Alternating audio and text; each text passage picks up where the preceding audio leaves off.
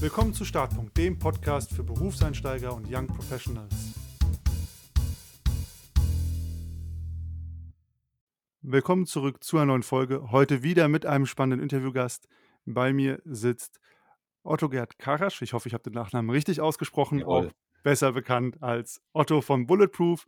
Und wir wollen heute einfach mal schauen, was er so den ganzen Tag macht und vor allem auch, wie sein Weg dahin war, wie seine Zeit bei der Bundeswehr war und was ihn auch dazu bewegt hat, so einen relativ ungewöhnlichen Beruf zu ergreifen. Und damit erstmal herzlich willkommen, Otto. Schön, dass du heute da bist. Wunderschönen guten Morgen, Konstantin. Ja, morgen haben wir auf jeden Fall. Und damit, ich habe es ja im Intro gerade erzählt, kannst du vielleicht mal für alle, die dich noch nicht kennen, erzählen, was du eigentlich gerade genau machst zurzeit. Was ich gerade mache, ja, das ist, glaube ich, etwas, sch- nicht schwer zusammenzufassen, das sind mehrere Bereiche. Also äh, als, ich nenne mal Hauptberuf oder ähm, Zeit, die ich verwende, ist bei mir mein Alltagsgeschäft. Das ist ein Importgeschäft von amerikanischen Lebensmitteln, die ich importiere und dann vertreibe, zum Beispiel an die Metro und an Aldi und viele andere äh, Kunden, LEH, also Lebensmittel, Einzelhandel, als auch Webshops, die ich damit beliefere. Das ist eine Idee, die ist auch durch die Bundeswehr entstanden. Und davor war ich zwölf Jahre Zeitsoldat, äh, Fallschirmjäger und in der Division spezielle Operationen. Und ähm, ja, habe vor knapp anderthalb Jahren ein kleines YouTube-Projekt gelauncht, was sehr, sehr gut läuft und kann mich da nicht beklagen, dass ich Langeweile hätte am Tag. Das klingt auf jeden Fall nicht schlecht. Du hast es ja gerade schon gesagt, du hast nicht immer ähm, den Import-Export betrieben oder auf, warst auf YouTube unterwegs, sondern deine Karriere, kann man schon sagen, hat bei der Bundeswehr ursprünglich begonnen, oder? Genau, richtig. Das waren für, also mit einem zarten Alter von 19 habe ich mich da direkt für zwölf Jahre verpflichtet. Äh, War auch eine wunderbare Zeit, muss ich sagen. Habe auch noch nach wie vor den Reservedienst halt drangehängt, bin jetzt Reserveoffizieranwärter. Also mache auch aktiv Lehrgänge bei der Bundeswehr jedes Jahr, um ja, da in Übung zu bleiben, weil das tatsächlich für mich ein großes Herzensthema immer war. Wie ist es dazu gekommen, dass du dich entschlossen hast, zur Bundeswehr zu gehen? Ist ja schon eher ein ungewöhnlicher Arbeitgeber. Ja, also mir haben in der Familie eigentlich alle, klar, früher gab es den Wehrdienst bedient. Mein Vater selber bei der Sportfördergruppe von der Bundeswehr. Äh, in Barndorf war der stationiert und hat halt immer schon eine große Affinität dazu, zu sagen, du, ich möchte einfach mal schauen, was das so mit sich bringt. Man hat jetzt als junger Mann, glaube ich, dann so Bilder im Kopf und bei mir war es so das Thema Fallschirmjäger. Was bedeutet das? Und aus Fallschirm, äh, aus Flugzeugen zu springen und auch natürlich Abenteuer zu erleben, zu schauen, wo liegen die eigenen Grenzen. Deswegen war das für mich damals so eine Entscheidung, wo ich gesagt habe, möchte ich auf jeden Fall ausprobieren. Hast du dann zuerst einfach normal Wehrdienst gemacht oder hast du direkt gesagt, okay, klingt super, ich bleibe hier die ganze Zeit? Ähm, ich habe mich direkt verpflichtet. Also es, damals gab es noch den Wehrdienst bei mir, ne, die neun Monate. Und ich dachte, ach, dachte mir damals, ja, bevor die mich jetzt ziehen und ich irgendwo hinkomme, wo es mir nicht gefällt oder wo halt vielleicht ja nicht so viel geboten wird, was, was ich suche, habe ich mich direkt verpflichtet. Also habe damals einen Test gemacht, der war in äh, Düsseldorf, ging über zwei Tage. Wollte mich ursprünglich nur für vier Jahre verpflichten. Weil vier Jahre natürlich so als junger ne, Kerl denkt man sich, alles klar, vier Jahre ist jetzt nicht so lange, aber äh, doch lang genug irgendwie. Und der Test lief sehr, sehr gut und die haben halt direkt gefragt, hast du nicht Lust, dich direkt für zwölf Jahre zu verpflichten? Ja, da bin ich dann kurz in mich gegangen und gedacht, ja komm, vier oder zwölf, ist auch kein so Riesenunterschied und habe mich dann für zwölf verpflichtet. Ja, die kleinen mathematischen Spielereien Genau. vom Recruiter. Wie kann man sich so den Alltag, deinen Arbeitsalltag dann bei der Bundeswehr vorstellen? Was hast Ja. du da den ganzen Tag gemacht? Das fängt ja an bei jedem mit einer Grundausbildung. So eine Grundausbildung, die hat damals drei Monate gedauert. Die ist natürlich sehr, sehr intensiv, weil man natürlich von nichts eine Ahnung hat, kommt dahin und an, auch in eine völlig neue Welt. Also man ist mit acht Mann auf einer Stube, man hat Stubenrevierreinigung, man muss so viele Dinge lernen, ob es jetzt das Rucksackpacken, Marschieren ist, ähm, sich einen vernünftigen Gruß äh, an Vorgesetzten abzugeben. Äh, also so viele Dinge, die auf einen einprasseln. Deswegen erlebt, glaube ich, jeder auch so eine gerade eine Grundausbildung sehr intensiv. Man wird zusammengewürfelt mit allerlei anderen Leuten, die auch ganz frisch sind wie man selber. Und nach diesen drei Monaten ähm, ging es bei mir in eine Stammeinheit, so heißt das. Also quasi eine, bei mir eine ganz normale Kampfkompanie der Fallschirmjäger, äh, wo ich aufgehängt war oder wo meinen Dienstposten hatte. Äh, weil aber meine Laufbahn direkt eine Feldwebelaufbahn war, war gab es da direkt natürlich auch Lehrgänge, die dann geplant waren. Also angefangen von einem Führerschein, von einem Fallschirmspringerlehrgang, ähm, von sogenannten Führerlehrgängen, wo man lernt natürlich auch seine, seine Trupps zu führen, seine Gruppen irgendwann. Ähm, dann Schießlehrer und, äh, und ja, auch Survival-Kurse natürlich viel. Also, ganz, ganz viele Dinge, die neben dem Alltag in so 'ner Kaserne oder in 'ner in 'ner Stammeinheit noch dazu erlernt werden müssen. Also, man muss sich so vorstellen, man hat seine ja, seine Stammeinheit, in der man Dienst tut, äh, auch ausgebildet wird in der sogenannten Spezialgrundausbildung, aber da drüber hinaus sehr viel unterwegs ist zu verschiedenen Schulen der Bundeswehr. Ob das in Hammelburg ist in Bayern oder in Altenstadt, liegt auch in Bayern, oder in Pfullendorf, das liegt in Baden-Württemberg, ähm, ist man da recht viel unterwegs und sieht halt auch sehr viel von Deutschland. Das fand ich damals sehr, sehr klasse und, ja, würde das auch immer wieder so tun. Was hat dir in der Zeit bei der Bundeswehr am meisten Spaß gemacht? Tatsächlich das das Wort Kameradschaft. Das ist sehr schwer zu beschreiben für Leute, die das nie erlebt haben. Man ist sehr zusammengeschweißt mit seinen, ja, Kameraden. Also, auch schon in der Grundausbildung, weil man halt so viele Stunden mit denen gemeinsam verbringt, an gemeinsamen Aufgaben, an gemeinsamen Zielen und Erlebnissen, ist das etwas ganz Besonderes, was man da eigentlich mitnehmen kann, weil man halt wirklich 'n Alltag gemeinsam bestreitet. Ansonsten, das Thema Disziplin ist natürlich ganz, ganz groß, hat mir doch danach natürlich extrem geholfen und immer auch die Neugiere na äh, Neugierde nach Neuem, also, nach nach Lehrgängen, nach Erlebnissen, auf Übungen oder später auch Einsätze. Ist das eine ja, eine Welt, die, glaube ich, für viele nicht begreifbar ist und von außen vielleicht sehr sehr hart und roh wirkt, aber in echt gar nicht so ist. Das sind ja auf jeden Fall schon mal 2 ganz spannende oder grundlegende Aspekte. Ich glaube, grade dieses Wort Kameradschaft würde man jetzt in 'nem normalen Office-Umfeld eher nicht verwenden. Das stimmt, ja.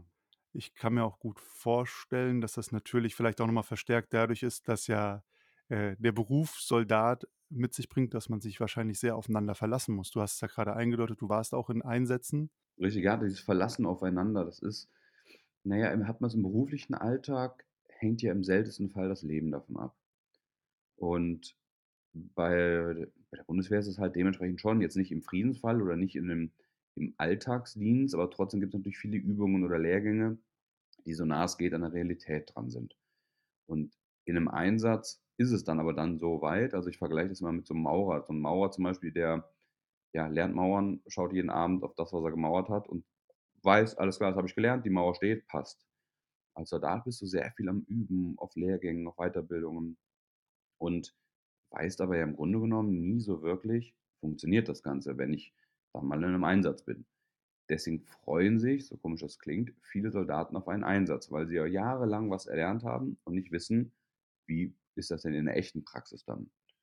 Und da kommt diese Kameradschaft natürlich umso mehr zum Tragen, weil dann dementsprechend schon das Leben natürlich davon abhängt voneinander, und das 'n ganz anderes ganz besonderes Vertrauensverhältnis ist. Das kann ich mir gut vorstellen.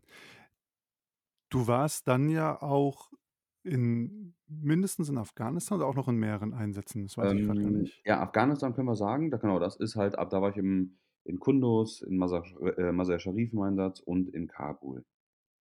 Teilweise nur kürzere Zeiten, die längste Zeit allerdings habe ich dann in Kundus verbracht. Und wie war dann so dieser, ähm, ja, ich würde mal sagen, wahrscheinlich auch 'n erster Realitätscheck? Wie hast du das erlebt in Afghanistan? Das ist 'n wunder wunderschönes Land, muss man sagen. Ich mag halt Natur und, ähm, Natur, die wir halt bei uns nicht haben. Jeder wächst ja irgendwo hier auf und in Deutschland sieht alles, ich sage mal, recht ähnlich aus. Klar wir das platte Land im Rheinland und bisschen bergiger und hügeliger natürlich im gen Süden und im Norden wird's noch flacher. Aber es ist ein wunderschönes Land, 'ne ganz, ganz andere Natur äh, Kultur, muss man sagen, 'ne sehr interessante Kultur, in die man natürlich dann eintaucht. Jetzt kommt man hier aus unserem, ich sage mal, Westen jetzt platt gesagt und taucht in 'ne völlig andere Kultur ein. Und ich finde das Land bis jetzt nach wie vor wirklich sehr, sehr reizvoll, weil's 'n wunder wunderschönes Land ist. Der Auftrag da ist natürlich 'n ja, 'n anderer jetzt im Vergleich zum Alltag bei der Bundeswehr, aber das, was was wir natürlich erlernt haben ähm, das ist schon 'ne große Umgewöhnung. Hinzu natürlich auch so klimatische Bedingungen sind dort natürlich völlig anders. Und wie hast du dann also, der Einsatz war ja, glaube ich war ja viel unterwegs. Ich glaube, du hast ja sogar eine, will nichts Falsches sagen, Ehrenmedaille bekommen von der Bundeswehr. Das klingt zumindest in meinen Ohren danach, wie als wenn's da auch hoch hergegangen wäre in der Zeit, wo du Mhm. da warst. Ja, wir wurden gerufen. Wir war so 'ne eine eine eine abrufbereite Schnelleingreiftruppe, ähm, der Bundeswehr Schrägstrich NATO. Und damals wurde das Lager zum Beispiel, wenn wir jetzt Kundus nehmen, mit Raketen immer angegriffen.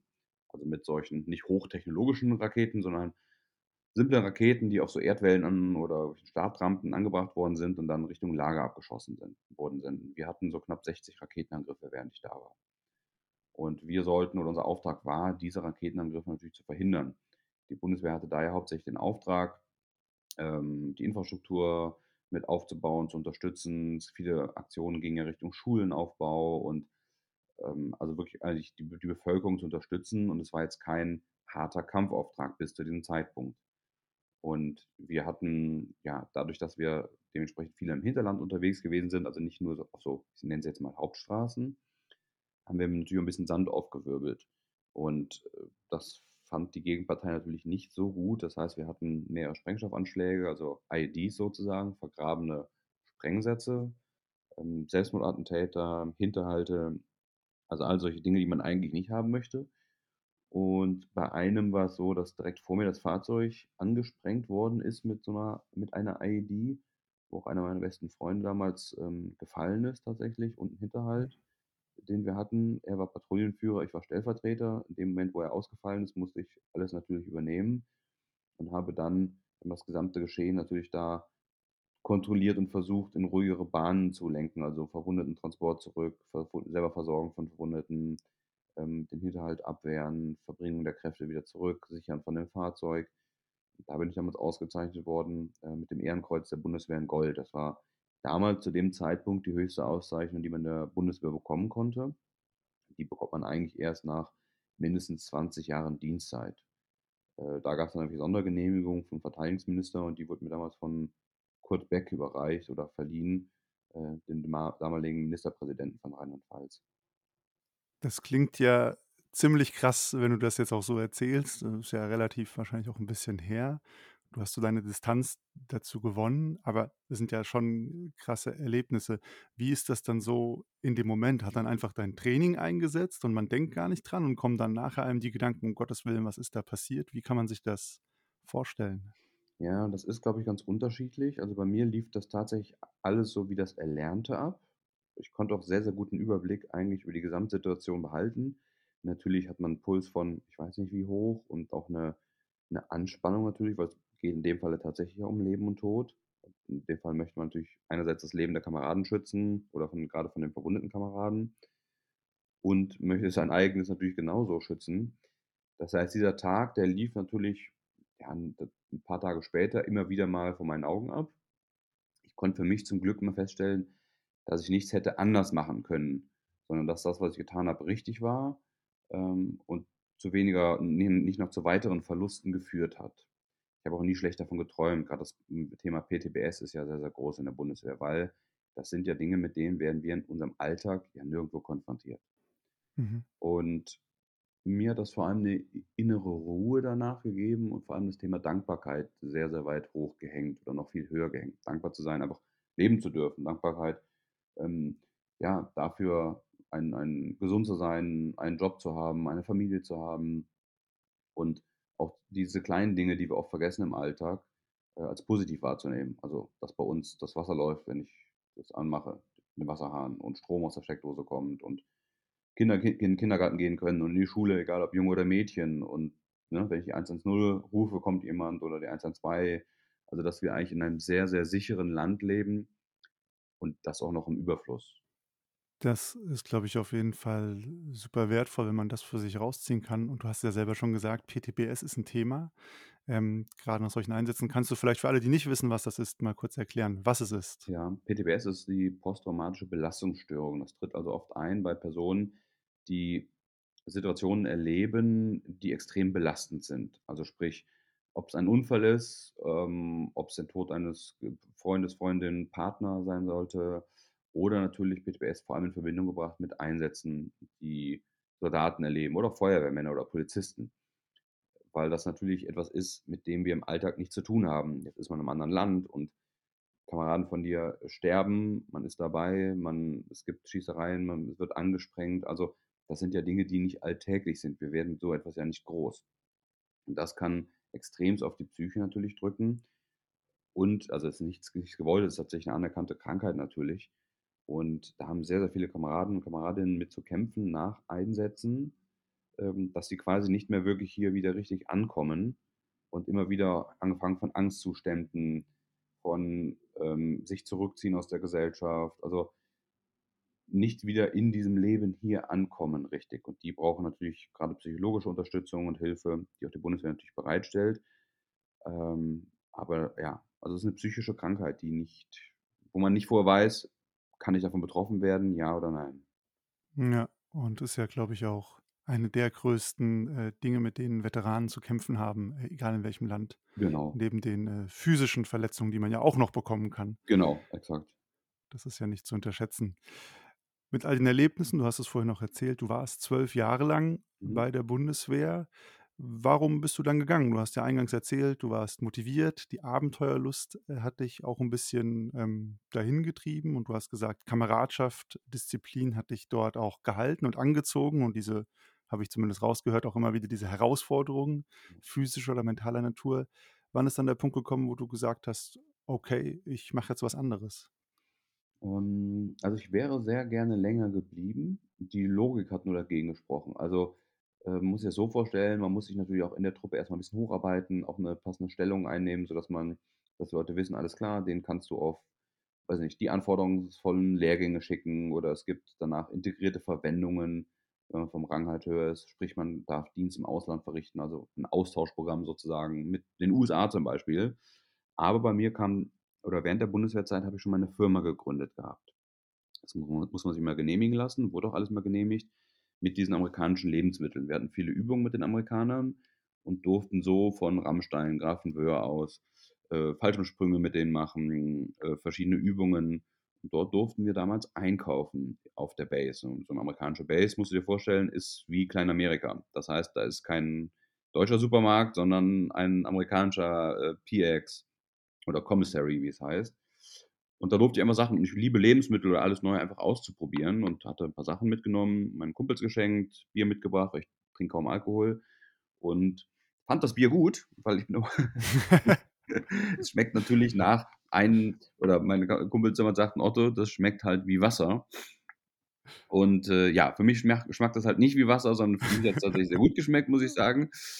Ja, und, äh, dann haben die gesagt: „Ne, Otto, das kannst du wortwörtlich 'nem toten Esel ins Ohr kippen.“ Ähm, dann habe ich gesagt: „Ja komm, dann probiere ich das mal zu verkaufen“ und hatte damals den einen Kasten auf eBay hochgeladen und, äh, ja, der ist für knapp 100 Euro versteigert worden und so kam der Gedanke: „Ja, also, da könnte ich doch eigentlich 'n Geschäft draus machen.“ Also, mit einer spielerischen Leichtigkeit, sage ich mal so. Ich hatte Mhm. immer schon so 'n bisschen das Kaufmännische oder Unternehmerische in mir. Also, wann immer wir irgendwo waren, wo man irgendwas erwerben konnte, wie, weiß nicht, wir waren auf 'ner Übung und dann gab's halt da Jacken von den Engländern, die bei uns irgendwie, ich glaube, weiß den Preis mehr, 100 Euro gekostet haben. Ich konnte irgendwie für 30 kaufen, habe die dann alles gekauft, was was ging, was mein Konto hergegeben hat und habe das dann weiterverkauft für, ich glaube, 60 Euro oder so, ähm, in der Kaserne. So und so hat es sehr spielerisch, sage ich mal, angefangen und leicht und, ähm, ja, dann hat sich das tatsächlich zu einem Unternehmen entwickelt, was immer größer geworden ist und, ähm, so hat die Logik dagegen gesprochen, äh, weiter sich zu verpflichten oder Berufssoldat zu werden. Und, äh, ja, ich habe mir gesagt: „Alles klar, jetzt werde ich Unternehmer.“ Du hast es gerade so schön gesagt, du hattest das Kaufmännische schon immer in dir. Hast du da was Spezielles für studiert, gelernt oder kam das von deinem Elternhaus, dieser Antrieb? Ähm, ja, aus meinem Elternhaus mein Vater führt zwar auch 'nen amerikanischen großen Konzern und, äh, meine Mutter ist Tierärztin, hatte also ihre eigene Tierarztpraxis. Von denen habe ich das aber gar nicht so viel mitbekommen. Ich weiß nicht, das war immer so 'n bisschen sch als ich habe immer Spaß dran gefunden. Also, meine Mutter hat hat in ihrer Tierarztpraxis da habe ich dann früher, weiß nicht, Pflaumen gesammelt und verkauft und Walnüsse und Bucheckern. Bucheckern hat keiner gekauft, also keiner kannte, aber es war die größte Arbeit, die überhaupt zu sammeln im Wald. Ähm, ja, oder das halt, wie gesagt, auch während der Bundeswehrzeit, die die ob's mit Jacken ist oder so Trinkrucksäcken, Camelbacks von Amis. Und ich hatte Buch ähm, so dieses gewisse Gefühl zwar in mir, aber nichts in der Richtung, ich sage mal, äh, studiert oder gelernt. Das habe ich dann, ähm, ja, ich sage mal, nachgeholt, das Ganze. Ähm, nach der Bundeswehrzeit kriegt hat man einen sogenannten Berufsförderungsdienst. Und da habe ich dann tatsächlich den Kaufmann im Groß und Außenhandel nachgeholt. Damals bei mir sogar in meinem eigenen Unternehmen, äh, was ich schon währenddessen gegründet hatte. War von der IHK zertifiziert worden als Ausbildungsbetrieb. Und habe dann, ja, in meiner kleinen Firma angefangen, da auch gleichzeitig Lehrling und Chef zu sein und habe den Kaufmann nachgeholt, ja. Und wie waren dann also, als du diesen Wechsel vollzogen hast von der Bundeswehr weg hin zum eigenen Unternehmen, wie waren da die ersten Monate oder auch die Umstellung? Ähm, das ist natürlich schon 'ne Umstellung, weil es im Zivilen natürlich völlig anders läuft, äh, jetzt zur Bundeswehr. Kam aber damit super, super klar, weil mir viele also, natürlich habe ich sehr, sehr viele Fehler gemacht, ja. Also, ich glaube, viele träumen vom Unternehmertum, sehen natürlich tausend Bilder, die mir von ganz vielen tollen, reichen Leuten mit dicken Autos sind, ähm, aber sehen nicht den ganzen Struggle dahinter. Also, wie viele Dinge da falsch gelaufen sind. Boah, das kann ich, glaube ich, gar nicht mehr alles abzählen. Da müsste ich mal 'ne Riesenliste erstellen wahrscheinlich. Äh, mit mit Containers erst mal importiert dann hat der Zoll da paar Sachen rausgefischt, äh, die ich nicht importieren durfte, was ich einfach nicht wusste. Ich habe einfach voller Spaß drüben 'n Container befüllt, vernichten lassen müssen, ne, 'ne Strafzoll zahlen, ähm, äh, bis hin zu, weiß nicht, falsche Kennzeichnung von Lebensmitteln, deutsche Pfandsystem, also 'n Webshop, was man alles falsch machen kann. Also, das gan der ganze Weg ist bespickt natürlich von Fehlern, die man macht. Äh, das Ziel ist natürlich, jeden Fehler nur einmal zu machen, danach nie wieder. Mhm. Und so war mein Alltag dann natürlich ein völlig anderer im Gegensatz zur Bundeswehr. Die Bundeswehr hat mich nie losgelassen. Grade bei mir, ich bin danach von der normalen Fallschirmjägereinheit zum Spezialzug gewechselt, äh, 'ne spezial 'ne Spezialisiertenkräfte, davon gibt's nur 2 in Deutschland, die, ähm, ja, Vorauskräfte sind. Also, das bedeutet, im Freifall Fallschirm abzuspringen aus großer Höhe, reinzugleiten ins Ziel, Aufklären von Landeplätzen. Ähm, haben also schon einen sehr, sehr speziellen Auftrag, wo es auch 'n großes Auswahlverfahren für gibt, um überhaupt dazu stoßen zu dürfen. Und so habe ich immer nach wie vor noch natürlich 'ne sehr, sehr enge Bindung zu den Kameraden. Dieses Jahr gab's 'ne 20-Jahr-Feier, muss man sagen, in ähm, auf'm Sauwaldhof. Das ist da, wo auch die Einzelkämpfer ausgebildet werden der Bundeswehr oder wurden, besser gesagt, in Bayern. Und man hat immer nach wie vor 'ne enge Bindung, weil es halt so 'n kleiner eingeschworener Haufen ist. Also, mir hat durch diese ganzen Tiefs und die ganzen Fehler, die ich gemacht habe, natürlich immer wieder diese Disziplin durchgeholfen zu wissen: „Du, am Ende wird alles gut. Äh, bleib einfach nur dran und gib nicht nicht auf“, weil das meiner Meinung nach das größte Thema ist. Die meisten Leute scheitern mit ihrem Unternehmen oder mit der Selbstständigkeit, weil sie einfach zu früh aufgeben. Du sagst das natürlich jetzt mit 'nem bisschen Abstand, ähm, aber wie hast du diese diese Disziplin, die du auch grade beschreibst, dann für dich umgesetzt? Also, was hast du wie hast du auch für dich festgemacht: „Okay, jetzt habe ich hier 'nen Fortschritt“ oder „Jetzt gebe ich noch nicht auf, sondern ich gehe noch mal 'n Schritt weiter“? Also, einmal das Gefühl zu wissen, die Kunden möchten die Produkte haben und diese Probleme, die ich habe, haben schon andere Leute vor mir ja irgendwie auch gelöst. Ich bin ja nicht der Erste, der jetzt irgendwie anfängt, irgendwelche Waren in 'nen Container zu packen und zu importieren. Also, irgendwo ist ja dieses Wissen. Ich muss nur lange genug graben, bis ich's bekomme, um zu wissen, was darf ich, was darf ich nicht, wie muss ich's umsetzen? Ähm, also, das ist so diese Disziplin, die mir dadurch geholfen hat, zu sagen: „Okay, das haben schon Leute ja irgendwie vor mir geschafft, dann muss ich das auch schaffen.“ Und auf keinen Fall zu früh ab aufzugeben. Also, ich glaube, der 1. Container wäre so der perfekte Zeitpunkt gewesen zu sagen: „Ey, okay, komm, Otto, das kann man einfach nicht machen. Das schaffen nur die Leute, die das seit 100 Jahren machen.“ Aber da habe ich mir gesagt: „Na ja, die haben ja auch irgendwann mal angefangen bei 0“, ne? Mhm. Ja, ich glaube, der Punkt, nicht aufzugeben oder sich zu denken, man ist nicht der Einzige, der das Problem hat, das hat ja auch was sehr Tröstliches bei vielen Dingen Total. im Leben. Du hast es schon gesagt, Disziplin hat dir geholfen, das hat man ja grad gehört, ne? Ich muss hier mich durchbeißen.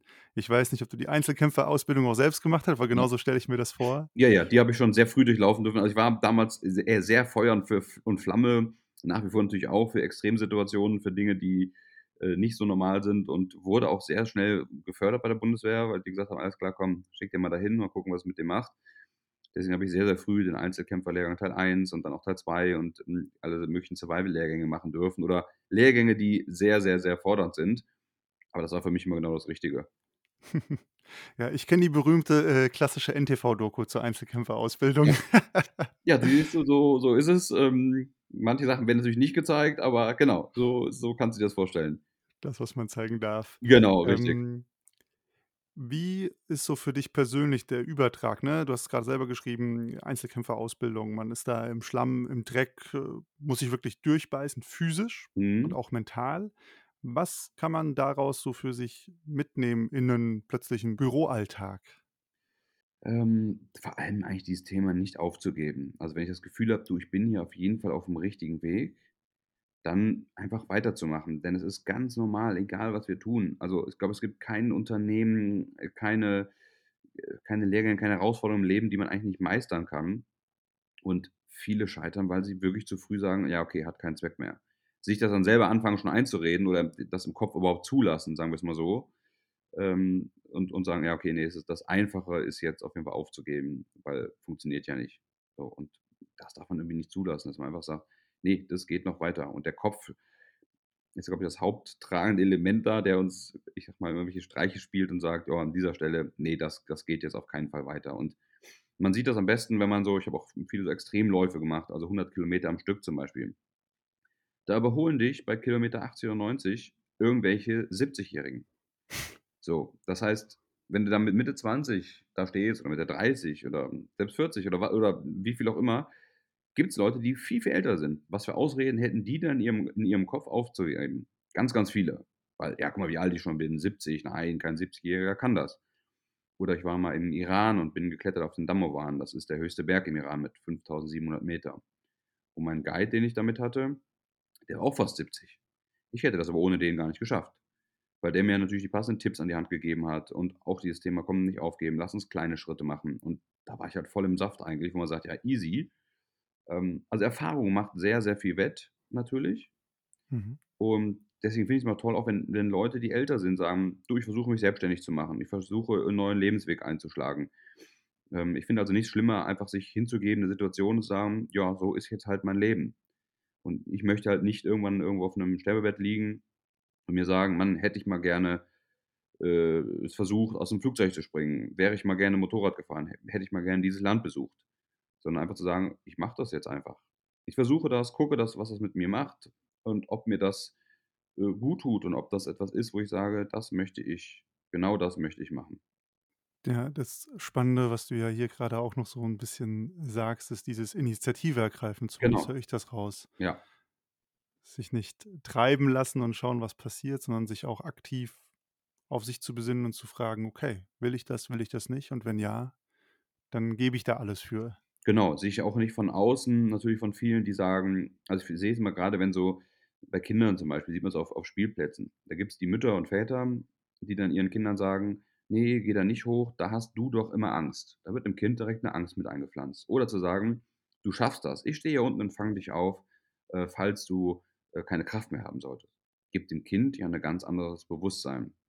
Zu wissen: „Cool, mein Papa, meine Mama ist da und fängt mich auf und ich schaffe das schon.“ Oder sie kriegen von Anfang an halt schon die Angst: „Nein, da könntest du runterfallen. Nein, da könnte das passieren, da könnte das passieren.“ Ja, ich denke, das beschreibt auch ganz schön, wie 'n gutes Mentoring oder Coaching ablaufen sollte, ne? Lieber Sicherheitsnetz sein, aber die Genau. Leute machen lassen und nicht, Exakt. äh, Angst lassen. übertragen auf Genau. Angst bloß nicht übertragen. Ähm, Angst ist ja auch immer etwas, was im Kopf passiert. Natürlich gibt's Sachen, die gefährlich sind, gar keine Frage. Ähm, aber Angst bilden wir uns natürlich im Kopf ein. Also, wenn wir irgendwo auf'm Hochhaus stehen mit Höhenangst, dann kippt das Hochhaus ja nicht um. Also, in weiß nicht wie viel Prozent der Fällen nicht. Und ich falle da runter. Es ist ja nur in meinem Kopf, was da passiert. Das ist jetzt leicht gesagt, aber deswegen finde ich's super wichtig, so oft es eben geht, aus der Komfortzone auch in seinem Leben rauszukommen. Also, sich immer wieder Dinge zu suchen, die mich aus der Komfortzone herausholen und wo ich einfach in eine Angst reingehen muss oder in eine Ungewissheit oder in ein etwas, was ich noch nicht einschätzen kann. Und was ist die letzte Angst, der du dich gestellt hast? Das ist eine sehr gute Frage. Ich habe selten Angst tatsächlich. Respekt natürlich Äh, in den auch gut, auch gut. genau. Ich habe, ähm, demnächst in diesem Jahr Höhlentauchen in 'n altes Oh. Bergwerk, was mache ich. Also, ich habe 'nen Tauchschein, seitdem ich 14 bin, bin aber noch nie groß in Höhlen getaucht. Und da habe ich tatsächlich 'n bisschen Respekt vor, aber weiß, ich habe 'n Guide, dem der da halt Gott weiß wie oft taucht und auf seinem sein Homeground quasi ist. Deswegen ist das für mich echt 'ne Vorfreude, um zu schauen: „Hey Otto, was macht das mit dir, wenn du da unten im Nirgendwo in so 'n Bergwerk durchtauchst?“ Weil da ist ja nichts mit mal eben auftauchen. Kann man beim Tauchen eh nicht, ähm, weil man halt grade beim Auftauchen langsam auftauchen muss. Ja, super spannend. Also, ich würde es nicht machen. Von daher viel Spaß dabei auf jeden Danke, Fall. danke. Du hast es selber gesagt, man hat es auch gehört. Ähm, so diese, ich sage jetzt mal, Logistik, äh, Bürowelt, Unternehmen versus Bundeswehr im Schlamm sein. Also, 2 Berufswelten, abstrakt gesagt, die ja gegensätzlicher eigentlich nicht sein könnten, jetzt so von außen, vom vom Ja. Laien. Wie bist du mit diesen Kontrasten umgegangen? Also, ich sage zum Beispiel grade immer im im Office gibt's immer diesen Spruch: „Mach das ruhig mal, stirbt ja keiner von.“ Mhm. Das ist ja zum Beispiel was bei der Bundeswehr okay, gehen wir links oder rechts, das kann ja 'ne Entscheidung über Leben und Tod sein. Das stimmt. Also, viele Dinge sind identischer, als man sich eigentlich vielleicht vorstellen mag. Also, es geht ja darum, gewissenhaft zu arbeiten, zu durchdenken die Dinge. Ähm, also, viele Sa äh, extrem viele Sachen haben mir einfach geholfen. Fangen wir damit an, zum Beispiel das Thema Problembewusstsein. Du kennst ja bestimmt Leute, die, wenn irgendwo 'n Problem auftritt, sich sehr in diesem Problem aufhalten. Also, Mhm. Stunde lang da drüber reden könnten. Triviale triviales Beispiel: Container wurde nicht im Hafen übernommen, weil Truckerknappheit, und die Ware, die morgen der Kunde dringend braucht, hängt jetzt einfach noch im Hafen. Dann ist das so. Jetzt kann ich natürlich 10 Minuten darüber reden, warum der LKW da oben steht, warum keiner verfügbar ist, warum wir keinen anderen bekommen. Äh, unterm Strich ist einfach hilft's einem enorm durch so 'ne Klarheit und viele, viele Jahre von ganz, ganz klarer Kommunikation bei der Bundeswehr. Sagen: „Okay, alles klar, der LKW steht da oben, kommt morgen nicht an. Punkt. Das ist die Situation.“ Also, in 1, 2 Sätzen erklärt. Also, sprich, bei Bundeswehr sagt man immer LAD, Lage, Auftrag, Durchführung. Lage ist, Mhm. LKW hängt da oben. Auftrag ist, schnellstmöglich 'nen Transport zu organisieren. Zur Durchführung, wir sagen dem Kunden Bescheid, kommt 2 Tage später und schon ist die Situation gelöst. Und weißt du, das hat viele im Zivilleben sich sehr, sehr, sehr mit Problemen beschäftigen und das ständig in ihren Kopf reinlassen. Aber jede Situation kannst du ja theoretisch in 2 Sätzen erklären. Was ist jetzt passiert? Okay, was machen wir jetzt da draus? Und dieses: „Was ist die Lösung?“ ist bei mir immer im Kopf. Was ist denn die Lösung? Okay, das und das passiert, habe ich verstanden. Was ist die Lösung? Und das kann man ist sehr schwer für für manche im im Zivilleben, wenn sie vorher nicht gedient haben, so zu übertragen, weil sie sehr mit dem Problem beschäftigt sind. Aber mit ein bisschen Übung klappt das und man kann da sehr viele, ja mit, äh, auf die auf die auf die auf auf so auf so 'n Weg bringen. Ja, auf jeden Fall. Ich denke, das ist auch wirklich 'nen so allgemeines Problem, ne? Sehr sich 'n Problem suhlen oder auch das Genau. Problem erklären, aber hilft halt nix, wenn man die Richtig. Situation ändern will. Und so 'n lösungsorientiertes Mindset, ich glaube, das natürlich auch grade im im Militärischen kann man sich halt nicht lange damit beschäftigen: „Okay, von wo fliegen jetzt die Kugeln her?“ Das Mhm. klärt man und da muss man irgendwas unternehmen ähm, und kann nicht rumsitzen und Genau. Stunde Kaffeekränzchen machen. Ne, genau. Ich brauche jetzt einfach eine Lösung und, ähm, ja, das hilft wirklich, wirklich, wirklich viel enorm, muss man sagen. Was hast du noch mitnehmen können aus der Bundeswehrzeit? Ähm, auch eine Gelassenheit, dass also, ja, jede Situation ja irgendwann vorbei ist und am Ende wird alles gut. Also, dass einen mich bringt halt so schnell nix aus der Ruhe, weißt du, weil ich so viele Dinge schon in meinem Leben gesehen habe, ähm, erfahren habe, wo ich sage: „Na ja, wie schlimm ist das denn jetzt wirklich, dass der LKW, sage ich jetzt mal, zu spät kommt?“ Davon stirbt ja keiner. Also, weißt du, so dieses: „Alles alles wird gut, bleibt entspannt.“ Mhm. Also, du meinst grade dieses Dinge auch in Perspektive setzen können und Genau, richtig, zu sagen: „Wie schlimm“ also, es gibt immer so 'n schönen Spruch, ähm, bei so Dingen: „Wie, ähm, wichtig ist diese Situation oder wie einschneidend, die wir jetzt grade erleben, in 5 Jahren?“ Also, denke ich in 5 Jahren noch an diesen Container? Ne. Weißt du? Also, zu sagen, Mhm. das in Relation zu setzen. Interessiert mich das in 5 Jahren noch? Nein, tut's nicht. Ja, wenn man den harten Maßstab anlegt, dann gibt's viele Probleme, sind dann plötzlich keine mehr. Das ist so, weißt du? Also, manche du kennst es ja, ne, dann manche Leute regen sich ja zum Beispiel tierisch drüber auf, wenn wenn ihr Parkplatz weggenommen wird, sage ich mal, im Auto. Mhm. Ich denke mir: „Ja Gott, nehme ich halt 'n anderen, laufe ich halt 10 Meter weiter.“ Ist ja nichts passiert.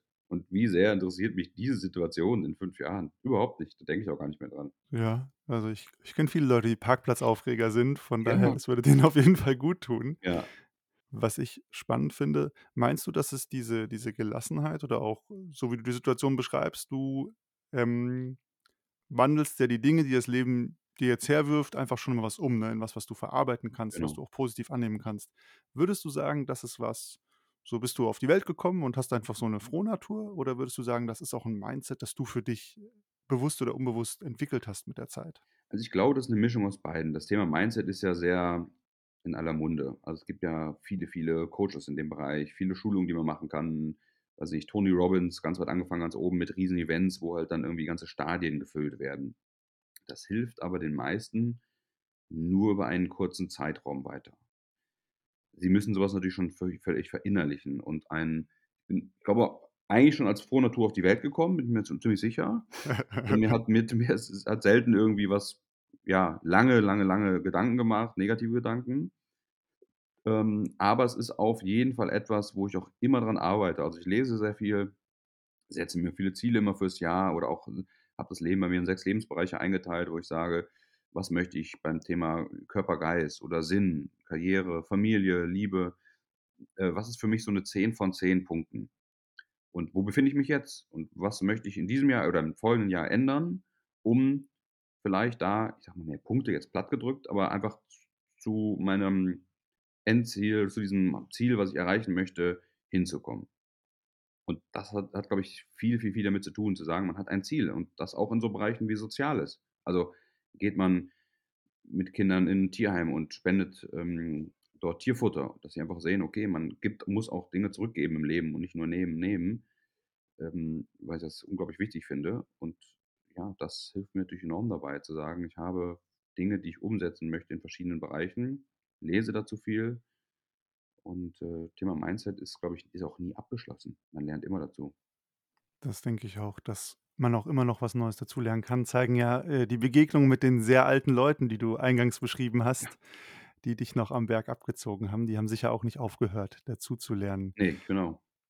Wenn man so ganz am Anfang steht und das, äh, spannend finde, was du erzählt hast und sagst: „Okay, Mindset, wahrscheinlich muss ich mich damit mal beschäftigen.“ Was ist so deiner Meinung nach 'n guter Startpunkt, um sich mal mit dem Thema bewusster auseinanderzusetzen? Also, ich glaube, es es fängt mit Kleinigkeiten an. Ähm, was ich zum Beispiel mache, wenn ich abends, äh, meinen Sohnemann ins Bett bringe, Geschichte vorgelesen habe, sagen wir uns 3 Dinge, für die wir dankbar sind an diesem Tag und 'ne Sache, auf die wir uns freuen. Und ich finde, wir Erwachsene haben oft die Freude schon verloren an so vielen kleinen Dingen. Also, ich glaube, jeder kann sich erinnern, wo er als Kind sich über irgendwas wirklich gefreut hat. Und das sind dann oft nicht die materiellen Dinge, sondern die Sachen, die wir damit erlebt haben. Und das versuche ich durch so 'ne Übung, ähm, natürlich direkt weiterzugeben. Bringt mir als Erwachsener auch sehr, sehr viel, weil wenn dann dein kleiner Sohnemann sagt: „Papa, ich fand's schön, dass du mich von der Schule abgeholt hast und wir zusammen zum Fußballtraining gefahren haben.“ Dann ist das vielleicht für un uns als Erwachsener so dieses: „Ah, Mist, jetzt muss ich früher von der Arbeit los, aber da ich habe noch so viel zu tun.“ Aber für deinen Sohnemann bedeutet das die Welt. Und das hilft einem auch mal wieder in diesem Moment abzutauchen, zu sagen: „Was ist denn jetzt wirklich wichtig? Die Arbeit, na ja, die kann ich abends noch erledigen oder am nächsten Tag. Aber ich muss auch mal im Moment leben und das genießen, mit meinem Sohnemann da jetzt wirklich da zu sein.“ Und solche Kleinigkeiten einfach zu implementieren, zu sagen, Dank das Thema Dankbarkeit. Also, wofür bin ich wirklich dankbar? Deswegen sind so Reisen in Länder, wo es nicht so läuft wie bei uns, finde ich oft auch ganz gut. Man kann jetzt da durchlaufen und sagen: „Boah, hier ist aber alles dreckig und hier läuft alles katastrophal. Zum Glück sind wir bald wieder zu Hause.“ Oder ich kann so 'n aufnehmen und sagen: „Ich kann wirklich dankbar sein in dem Land, wo wir leben, dass jeder eigentlich sagen kann, was er möchte. Du kannst auf die Straße gehen für was auch immer du möchtest. Du kannst deine Meinung frei äußern. Du kannst hingehen, wo du möchtest, deinen Beruf ergreifen, den du möchtest. Jeder kann zur Schule gehen.“ Also, so, so viele Dinge, für die man einfach, äh, dankbar ist oder dankbar sein sollte. Das heißt, ich höre so 'n bisschen raus, ähm, Mindset ist bei dir auch 'ne Entscheidung einfach, Völlig. es anders zu machen. Ja, genau. Ein Mindset ist auch eine Entscheidung, auf jeden Fall. Das heißt, man muss gar nicht jetzt groß 5 Bücher lesen, sondern wenn ich mich heute entscheide, ich gehe das bewusster an, dann ist schon der 1. Schritt getan? Dann ist der 1. Schritt schon getan, genau. Also, Bücher gibt's ganz, ganz viele. Äh, ein Buch, weiß ich nicht, „Die Formel für Glück“ ist zum Beispiel 'n schönes Buch. Ähm, also, nachgewiesen ist es ja tatsächlich so, dass es verschiedene Dinge gibt, die für echtes Glück verantwortlich sind. Also oh, es gibt Freude und Glück. Freude ist, wenn ich dir jetzt 'n Lambo vor die Tür stelle, dann freust du dich. Das ist aber kein Glück. Ja, Ähm wenn ich aussteigen muss, vielleicht auch nicht mehr. Dann auch nicht mehr, weil du dann. Physiotherapeuten musst, genau. Aber das ist also, was was verursacht nachweislich echtes Glück? Und das sind einmal Erlebnisse, etwas zurückgeben und persönlich wachsen.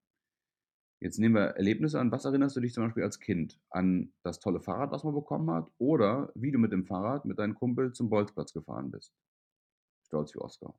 Das ist eher die Fahrt mit dem Fahrrad, wohin und dann ein Erlebnis, ähm, gemacht zu haben. Deswegen finde ich es auch so unglaublich wichtig, mal in andere Länder zu bereisen, immer nach nach also, nach Erlebnissen zu suchen mit Freunden, ob alleine, die mein mein Herz einfach erfüllen und für für echte Freude sorgen. Das Thema zurückgeben ist auch so. Also, anders kannst du ja auch zum Beispiel Pflegeberufe nicht erklären.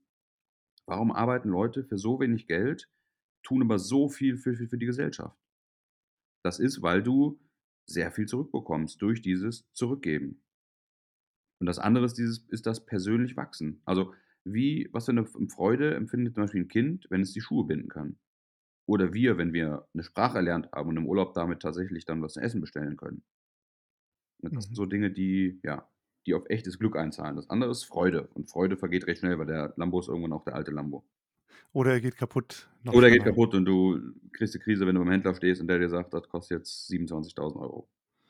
Ja, das finde ich auf jeden Fall sehr spannend, was du sagst. Da geht's ja auch sehr viel darum, woran woran hängt man sein Herz? Also, Genau. was sieht man als wichtig an 'nem Leben? Ja.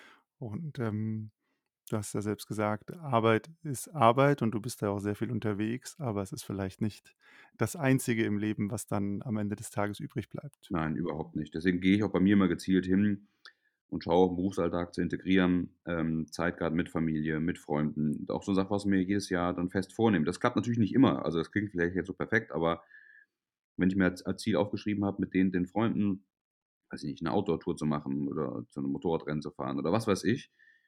Und das hat nicht geklappt. Dann schaue ich mir Ende des Jahres ja an, was habe ich mir aufgeschrieben? Okay, es hat nicht geklappt. Warum hat's nicht geklappt? Und oft dann bin ich natürlich zu 99 % der Grund, weil ich meinen Fokus dann auf irgendwas anderes gelegt habe. Aber da geht's ja auch da drum, eine die Erkenntnis zu gewinnen: „Okay, was tut mir denn wirklich gut und was möchte ich? War das jetzt so wichtig, die X Stunden noch im Büro zu verbringen? Oder hätte ich dann doch einfach sagen müssen: ‚Komm Jungs, wir fahren da jetzt zum Klettern oder zum Tauchen oder was weiß ich.'“ Was ich jetzt hier auch rausgehört habe, so dieser Punkt, äh, Verantwortung zu übernehmen für das, was man getan hat. Also, sagst du bist dann selber dran schuld? Also, ist das auch so was, wo du dich drum bemühst, in dem Gedanke erst mal zu schauen: „Hey, okay, was war mein Anteil an der Situation oder was kann ich da an Stellschrauben drehen?“ Genau, voll. Also, ich suche nicht die Schuld da bei anderen als 1. Überhaupt nicht. Nein, das ich glaube, Schuld zu suchen ist da eh falsch bei anderen, sondern zu sagen: „Hm, was habe ich denn mit dieser Situation zu tun? Habe ich denn da wirklich alles für getan?“ Oder habe ich einfach irgendwo 'ne Entscheidung getroffen, die dann nachher logisch erklärbar ist, warum das halt nicht geklappt hat. Ja, finde ich was absolut Wichtiges. Ich glaube, das ist auch grade so in Arbeitssituationen extremst entscheidend. Also, die anderen können immer schuld sein, das kriegt man immer hin, sich zu konstruieren, aber dann irgendwie immer auf sich selber zu schauen und sich zu fragen: „Okay, was war mein Anteil in der Situation? Was hätte ich persönlich anders machen können?“ Ja. Da sind wir genau wieder beim Thema, äh, Kontrolle annehmen, Initiative ergreifen. Genau. Ähm, das sind, glaube ich, ganz wichtige Dinge. Ja, voll. Du hast ja jetzt schon einige Berufsjahre hinter dir. Du hast quasi 2 Berufe so gemacht. Das eine die Bundeswehr, das andere dein eigenes Business. Mhm. Was sind so 1, 2 Sachen, die du dann zum Einstieg ganz mühevoll lernen musstest und du denkst: „Das ist 'n guter Tipp, wenn jemand jetzt grade in 'n Beruf einsteigt, den würde ich gern mitgeben?“ Tatsächlich versuchen, das Netzwerk so zu erweitern, dass ich immer jemanden habe, an den ich mich ranhängen kann, den ich fragen kann bei jeder Situation. Also, da sind wir auch wieder eigentlich beim Thema Coaching schon wieder, dass man nicht alle also, am aufm falschen Sprungplatz hängt oft 'n Schild bei vielen: „Lerne aus den Fehlern anderer, denn du kannst sie nicht alle selber machen.“ So, das ist grade beim Fallschirmspringen, glaube ich, äh, ja sehr aussagekräftig dieser Spruch, äh, dass man da nicht alle Fehler selber machen kann. Oder halt nur einmal. oder nur einmal, genau, und das war's dann. Also, dass man schaut, weil jetzt ist man jetzt habe ich auch sehr früh damit angefangen mit dem ich sage mal, mit Anfang 20, das die Firma da zu gründen. Da hat man einfach von nichts 'ne Ahnung. Das ist einfach so. Und man sollte sich einfach anschauen, mit welchen Leuten verbringe ich die meiste Zeit. Jetzt kommt jeder natürlich aus irgend 'ner Umgebung, aus irgend 'nem Dorf, Stadt, was auch immer. Und entweder wird man bezusch ähm, ja, bekommt man Zuspruch von seinen Freunden oder halt 'ne Ablehnung. Aber das zeigt mir dann ja auch, ist es eine konstruktive Sache? Ist ja 'ne Sache, wenn wenn du sagst: „Pass auf, Otto, ich habe vor, jetzt morgen auch Sachen aus Amerika zu importieren.“ Dann wird dir jemand, der mehr Know-how hat, immer Tipps geben und dir sagen: „Du Konstantin, pass auf, fang da und damit an und achte auf die Dinge.“ Und jemand, der weniger Entwicklung hinter sich hat oder, ja, vielleicht in seinem sicheren Alltag steckt, äh, vielleicht irgendwo im Beamtentum, der wird dir sagen: „Ja, hör damit würde ich nicht machen. Denk an das Risiko. Guck mal hier, ich habe ja Beamter auf Lebenszeit. Ich brauche mir um nichts Gedanken machen.“ Dann ist es einfach echt wichtig, die passenden Leute auch sich herum zu haben, die einem mit Tipps weiterhelfen oder die man immer fragen kann bei so was und nicht einem versuchen, alles auszureden. Das heißt nicht dass man nicht irgendwann auf dem Holzweg ist. Aber auch jemand, der vielleicht sehr, sehr erfahren ist als Unternehmer und du, du ihn fragst, kannst du mir mal einen Tipp geben? Der würde dir sagen, uh, kannst du nicht, pass auf. An deiner Stelle würde ich das, das nicht machen, aus aber folgenden Gründen. Versuch es vielleicht mal so rum. Ist eine andere Sache wie, mach's nicht, geht alles schief. Also Leute finden oder kennen, die auch wirklich Ahnung von dem haben, wovon sie reden. Also Genau. Tipps und Meinungen kriegt man immer viele. Genau, exakt. Aber auch von Leuten, die das noch nie gemacht haben. Also, weißt du, wenn du mit Leuten dich unterhältst, du willst jetzt irgendwas importieren, die das noch nie gemacht haben, ja, was, wie gut werden diese, diese Tipps sein, die Meinungen? Oder von welchen, die selber nicht, ich sag mal, Unternehmer sind oder selbstständig in irgendeinem Bereich. Ja, wahrscheinlich so mittelgut. Also Genau. Allein der Zoll. Ja. Jetzt machst du mittlerweile ja noch was äh, nebenher. Ja. Ähm, das, ganze- das YouTube-Imperium am Aufbauen Ja. sozusagen. Ja. Wie, wie kam noch, ähm, ja, wie kam es dazu? Was hat dich da motiviert, das auch noch zu machen? Ja, wie kam es dazu? Also mich hat das Thema Bundeswehr und aus den Komfortzonen rausgehen ja nie wirklich losgelassen. Ich habe immer viele, viele, viele, viele Touren gemacht. Äh, wie gesagt, ob es in Kanada und Venezuela, Brasilien, äh, im Iran. Also immer natürlich geschaut, wo kann ich aus der Komfortzone rausgehen. Und ich liebe halt Outdoor. Also ich hätte, wer hätte auch weiter Soldat gemacht, ne? hätte ich keine andere Option gemacht gehabt. Und ähm, da ist halt einfach so, dass es irgendwo der Punkt gab im letzten Jahr, wo ich gesagt habe, weißt du was, irgendwie sollte ich mal vielleicht diese Touren oder auch die Learnings aus der Bundeswehr ähm, mal auf YouTube hochladen. Gucken, was passiert. Also auch sehr spielerisch das Ganze. Das war jetzt nie mit irgendeiner Absicht dahinter, ja, das sollen so und so viele Abonnenten werden und Kooperationen und wilde Projekte, sondern einfach ein, mal gucken, was das macht. Und habe natürlich sehr, sehr, sehr schnell da auch Gefallen dran gefunden, weil es, ja, einfach, ich liebe es halt rauszugehen und Dinge zu erleben und wie gesagt, aus der Komfortzone rauskommen und ähm, das passte halt einfach super. Macht mega, mega, mega viel Spaß und wird bei mir natürlich auch weiter ausgebaut. Ist tatsächlich so gerade das größte Projekt, was ich habe. Die Firma läuft sehr stabil und ruhig, auch wenn es natürlich auch wie jetzt nicht einfach ist. Euro, Dollarkurs und gestiegene Preise beim Import und Zölle und alles Mögliche. Ähm, sodass ich jetzt da gerade auf der Suche bin oder habe sogar schon gefunden, eine, eine Art rechte Hand oder ähm, ja, Geschäftsführerin einzustellen, die das komplett mit unterstützt und ich mehr Zeit hat für die YouTube-Geschichte habe. Da steht auf jeden Fall noch was an. Ich finde, man sieht ja auch immer, dass du Spaß bei den Videos hast. Zum Abschluss eine Frage, die kriegt jeder Gast. Du warst bei der Bundeswehr, bist ja noch Reservist. Du hast das Unternehmen, hast du ja gerade erzählt, du machst gerade YouTube. Glaubst du, du wirst das alles bis zur Rente so weitermachen? Also wo führen dich deine Ziele vielleicht hin, von dem, was du gerade absehen kannst? Bis zur Rente, das ist wieder eigentlich eine typische Beamtenfrage, die du stellst. Weil es gibt viele Leute, die sagen, ich habe noch 17 Dienstjahre oder noch in elf Jahren geht es in Pension. Ähm, ich kann dir nicht sagen, was ich bis zur äh, Rente mache. Ob das alles so bestehen bleibt wie bis jetzt, mit der Erfahrung, die ich bis jetzt habe und bin ja noch nicht so alt, ähm, würde ich sagen, nein. es wird irgendwas Wildes dazukommen. Es wird irgendwas wegfallen. Es wird irgendwas anders werden. Also ähm, es wird sich alles so entwickeln, wie es sich entwickeln soll. Sehr cool. Dann, wenn man dich heute gehört hat und sich denkt, das klingt aber spannend, was der Otto erzählt, von dem will ich gerne mehr hören. Wo findet man dich im Internet? Wo findet man mich im Internet? Ja, das Internet ist ja sehr gläsern für, mit jedem. Ähm, einmal den Kanal Bulletproof auf YouTube. Habe ja auch einen kleinen Live-Kanal, der heißt einfach nur Otto, der im Aufbau ist. Ansonsten gibt es auch die Webseite bulletproof.de. So. Und da haben wir zum Beispiel so ein paar Outdoor-Touren, die wir auch mit anbieten oder die ich mit anbiete. Und äh, da findet man mich eigentlich dann überall, ja. Da sind noch über die Links vorhanden von, von Instagram. Das ist dann noch Bulletproof Entrepreneur. Das wollte ich demnächst mal namentlich ändern, aber steht bei mir noch nicht auf der Prioritätenliste ganz weit oben. Man findet dich auf jeden Fall. Ja, der Name ist jetzt zum Glück nicht so ganz alltäglich in, äh, ja, deswegen geht das tatsächlich simpel. Ja, super. Dann mega cool, dass du heute hier warst, Otto, und mal so berichtet hast von deinem Werdegang und auch wie du das alles so mental schulterst. Ich glaube, da kann man viel mitnehmen, auch für die klassischen Büroberufe. Und wenn ihr noch Fragen, Feedback, Kommentare zu der Folge habt, dann schreibt uns einfach auf Instagram at besserstarten oder per E-Mail hallo at besser-starten.de. Und ansonsten bis zum nächsten Mal. Vielen Dank.